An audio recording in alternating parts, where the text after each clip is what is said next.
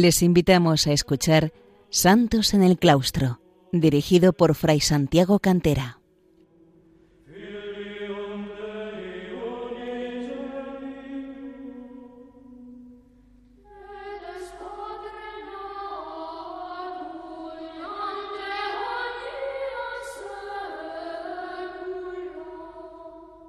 Bienvenidos, queridos oyentes de Radio María, a un programa más de Santos en el Claustro, el programa dedicado a aquellos santos y santas que brillaron en la vida monástica desde los orígenes de esta en el siglo IV hasta nuestros días.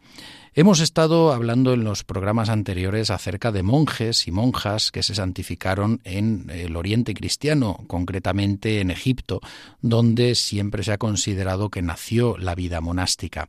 Pero hoy vamos a volver nuestra mirada hacia el Occidente, hacia el antiguo Occidente romano. Hemos estado hablando de, sobre todo, de Egipto. Eh, vamos a volver ahora la mirada hacia Occidente. Y aunque en programas siguientes volvamos de nuevo hacia el Oriente, iremos alternando entre unos y otros, vamos a dedicar ahora algunos a los monjes y monjas del Occidente cristiano.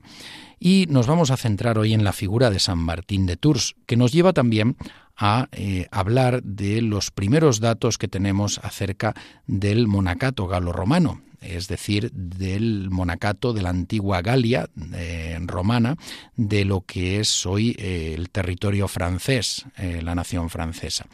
los primeros datos algo completos acerca de esto son los que se refieren a San Martín de Tours y su biógrafo es Sulpicio Severo. Eh, discípulo y amigo, y eh, reconocido como santo en la Iglesia, San Sulpicio Severo. Él nos lo va a proponer como un modelo para Occidente, como lo había sido San Antonio, San Antonio Abad, San Antón, del que hablamos en los primeros programas, como lo había sido para Oriente y para toda la cristiandad. San Martín de Tours va a ser también un monje destacado para el Occidente y para todo el mundo. Así lo va a proponer Sulpicio Severo. Sulpicio Severo eh, es un autor que tiene dos libros de crónicas y un tríptico dedicado a San Martín, que son La Vita Martini, la vida de San Martín, tres epístolas que vienen a ser como un apéndice y los libros de los diálogos donde nos habla también acerca de él. ¿Quién era San Martín de Tours? Pues San Martín de Tours es eh, un personaje nacido hacia el año 316 o 317 en la Panonia, en el valle del Danubio, en lo que hoy es Hungría. Los húngaros o magieres son un pueblo proveniente del este que se asentó en esta zona de, lo que había sido la Panonia, el valle del, del Danubio, y fueron, eh, se asentaron y cristianizaron bajo el rey Esteban, San Esteban de Hungría. Muchos siglos antes, allí había vivido San Martín de Tours, hijo de un militar pagano de la Guardia Imperial Romana, y él también eh, se eh, enroló en el ejército romano.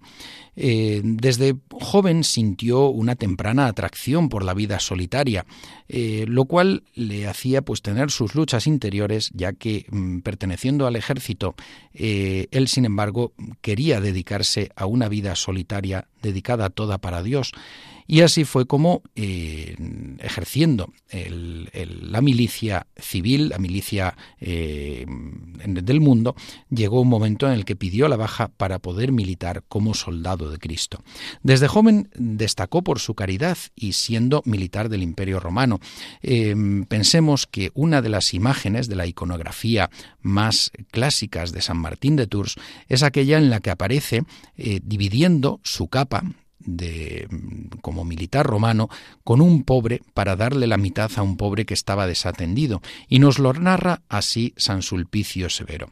Dice dice él que así que en una ocasión en que nada tenía más que las armas y el sencillo atavío militar, en mitad del invierno que se encrespaba con más rigor del habitual al punto de que la intensidad del frío había acabado con mucha gente, se encuentra en la puerta de la ciudad de Amiens a un pobre desnudo. Como éste rogara a los transeúntes que se compadecieran de él y todos pasaran de largo ante el desdichado, recordemos el pasaje del buen samaritano, comprendió nuestro hombre henchido de Dios que se le reservaba a él, pues que lo los demás no le ofrecían compasión. ¿Qué hacer, sin embargo? Nada tenía más que la clámide, la capa que llevaba puesta, pues lo demás lo había agotado en obras de caridad semejantes. Así pues, empuñando la espada de que iba ceñido, la parte por la mitad y da una parte al pobre, se arropa él con el resto. Entretanto, alguno de los presentes comienza a reírse porque ofrecía un aspecto extraño con la mitad de las vestiduras. Sin embargo, muchos que tenían más juicio lamentaron en su interior no haber hecho nada semejante, pues siendo más poderosos, sin lugar a dudas, hubiesen podido vestir al pobre sin quedar por ello desnudos. De modo que a la noche siguiente, como se hubiese entregado al sueño, vio que Cristo estaba vestido con el trozo de clámide con el que había cubierto al pobre. Se le ordena que contemple con atención al Señor y que reconozca la vestidura que había regalado. Luego escucha a Jesús que con voz clara dice a la muchedumbre de ángeles presentes, Martín, todavía catecúmeno, me ha cubierto con este ropaje. En verdad el Señor, acordándose de sus palabras, él que había anunciado antes cuanto hiciste por uno de estos pequeñuelos conmigo lo hicisteis, confesaba haber recibido vestidura en la persona del pobre, y para confirmar el testimonio de tan buena obra, se dignó mostrarse con el mismo traje que el pobre había recibido. Tuvo así San Martín esta visión de Cristo, pobre, cubierto con la misma ropa con que había cubierto al pobre, lo que hiciste a este pobre, a mí me lo hiciste. San Martín de Tours eh, esta imagen aparece muy reflejada, como decimos en el arte, es uno de los elementos clásicos de la iconografía. La devoción a San Martín de Tours se extendió por todo el occidente, muy especialmente por el camino de Santiago y entre ámbitos monásticos, ya que, como veremos, abrazó la vida monástica. Y esta es una de las imágenes más clásicas que aparecen en iglesias, sobre todo románicas, del camino de Santiago, donde la advocación de San Martín de Tours se extendió ampliamente. San Martín eh, obró muchos milagros. Eh, una vez, habiendo abandonado la milicia para abrazar la milicia de Cristo como soldado de Cristo, Miles Christi, nos dice San Sulpicio Severo, empezó a obrar una serie de milagros y fue designado obispo. Eh, a pesar de haber abrazado la vida monástica, fue nombrado obispo y además a petición popular. Nos lo narra así San Sulpicio Severo en, su biografía. Dice así, por estas mismas fechas se le reclamaba para el obispado de la iglesia de Tours, pero como no se le pudiese arrancar fácilmente de su monasterio, un tal Rusticio, uno de los ciudadanos, simulando una enfermedad de su mujer, echándose a sus pies, consiguió que saliera. Así, colocada ya la muchedumbre de ciudadanos en el camino, se le conduce bajo escolta hasta la ciudad, de modo sorprendente se había reunido una multitud increíble, no sólo procedente de aquella ciudad, sino de las ciudades vecinas, para manifestar su apoyo. Única era la voluntad de todos, unánimes los deseos y unánime la opinión, que Martín era la persona más digna del obispado, que sería feliz una iglesia con un sacerdote así.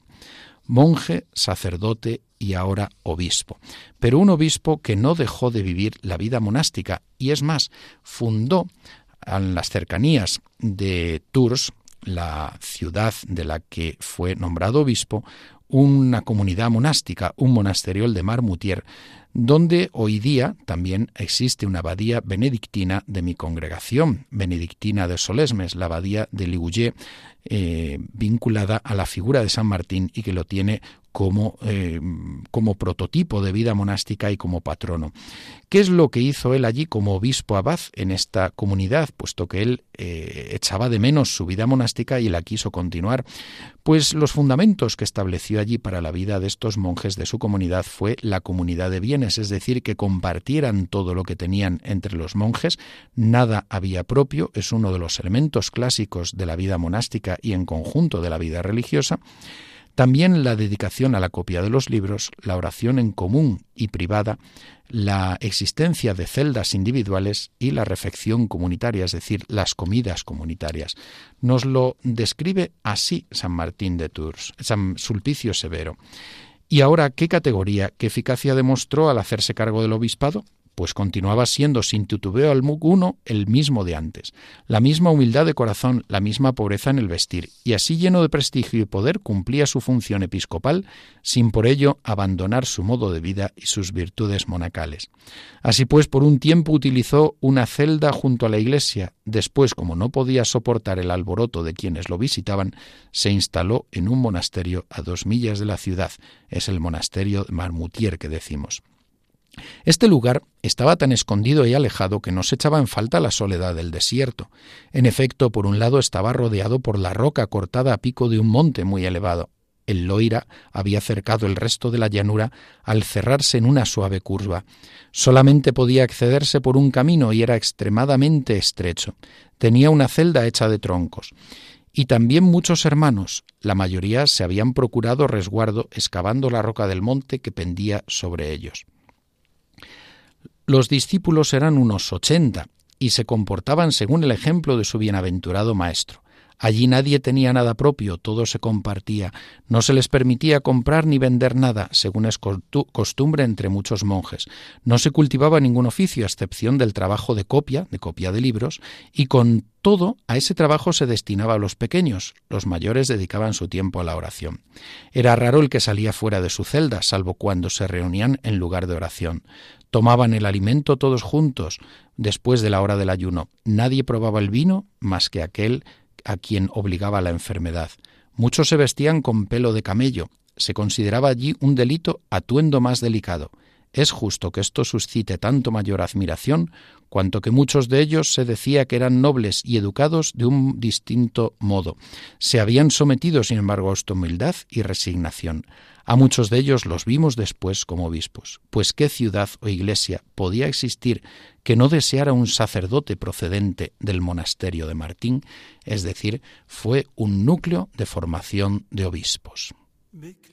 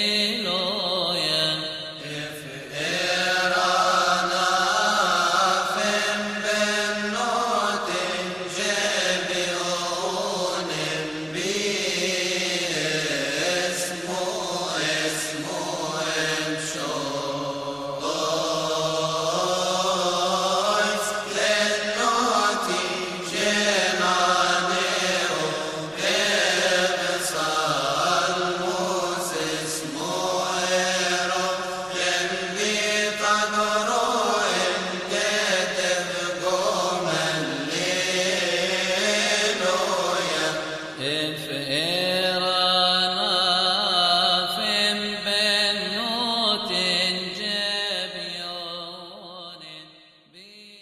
Hemos hablado del papel de eh, la vida que desarrolló San Martín como monje en el monasterio de Marmutier y la vida que el estilo de vida que imprimió a su comunidad monástica.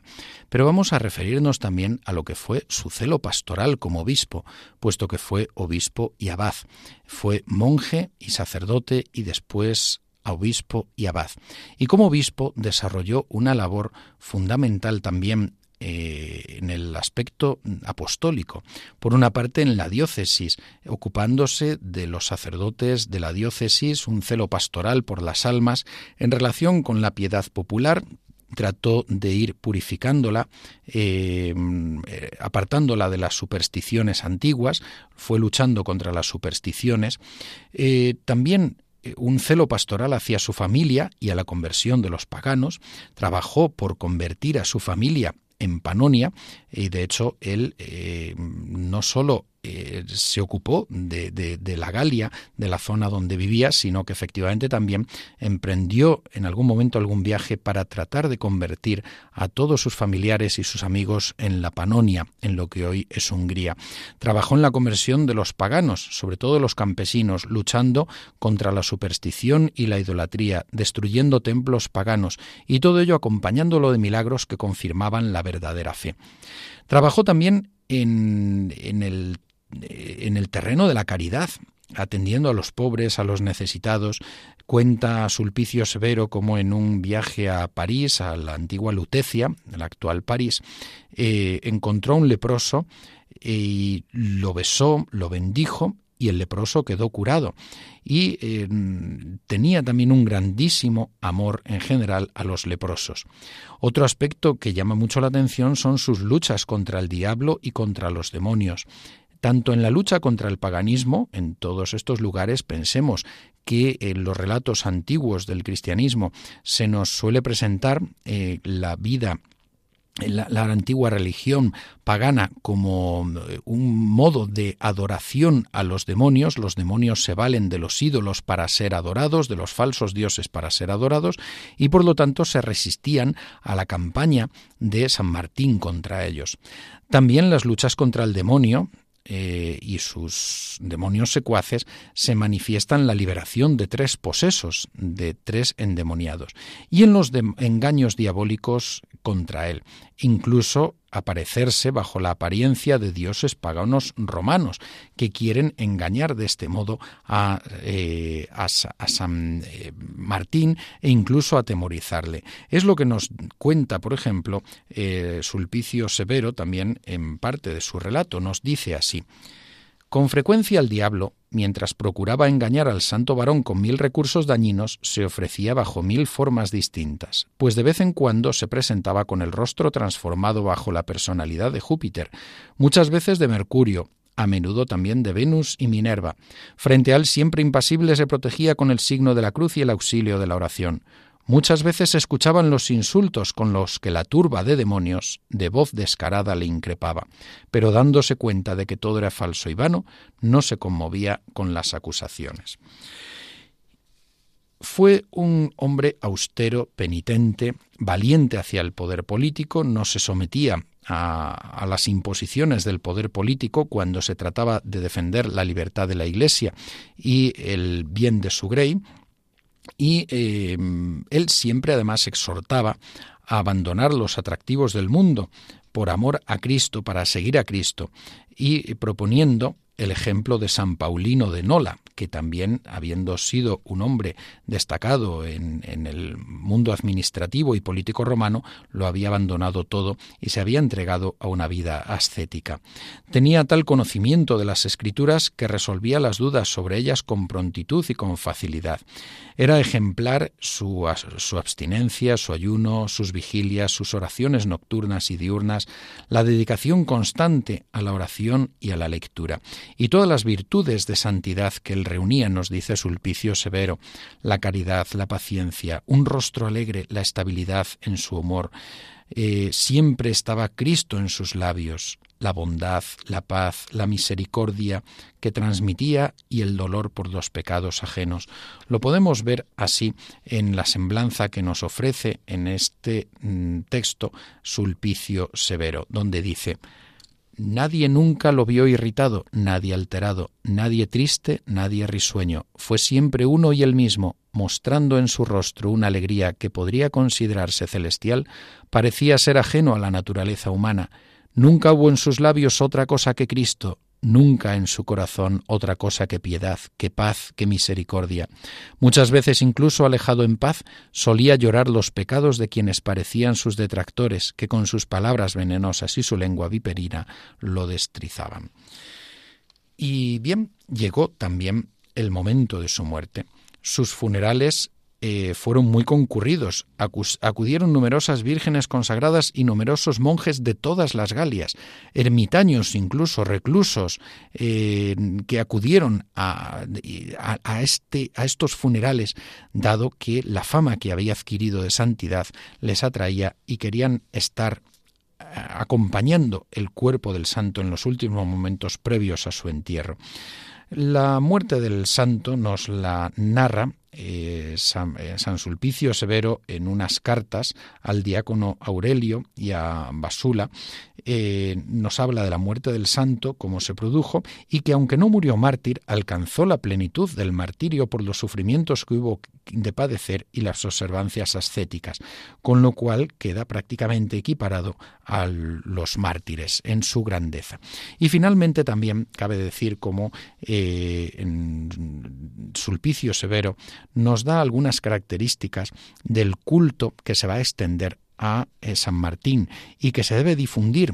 Él quiere que San Martín, como decíamos al principio, no solo eh, sea ejemplar para la Galia y que sea como una especie de San Antonio para la Galia, sino para todo el mundo cristiano cuando eh, exhorta a difundir el conocimiento de esta figura, dice, le contarás todo, se lo relatarás todo, para que de inmediato a través de él conozca Roma, la sagrada gloria de este hombre, al igual que la primera vez difundió aquel librito nuestro no solo por Italia, sino también por todo el Ilírico.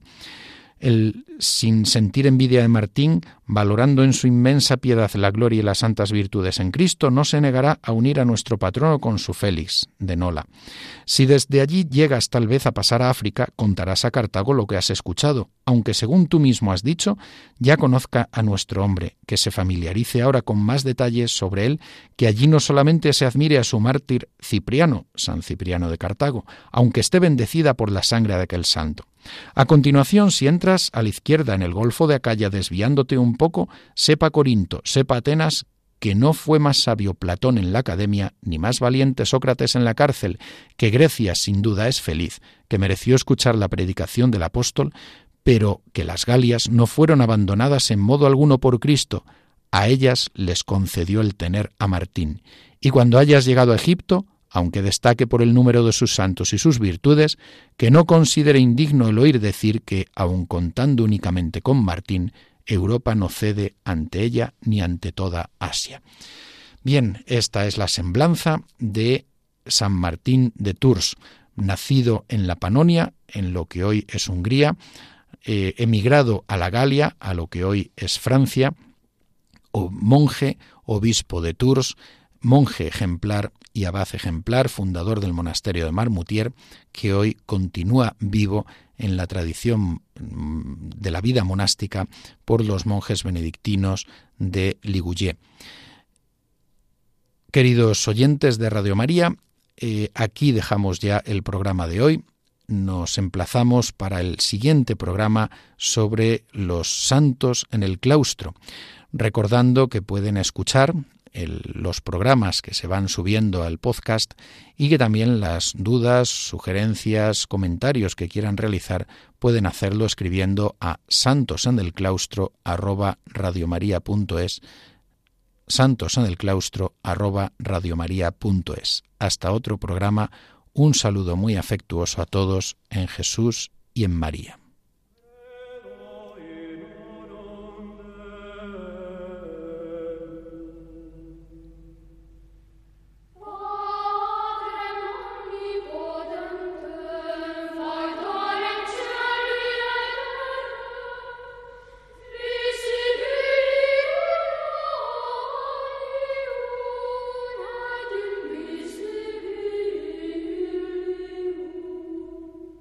Han escuchado en Radio María Santos en el Claustro, un programa dirigido por Fray Santiago Cantera.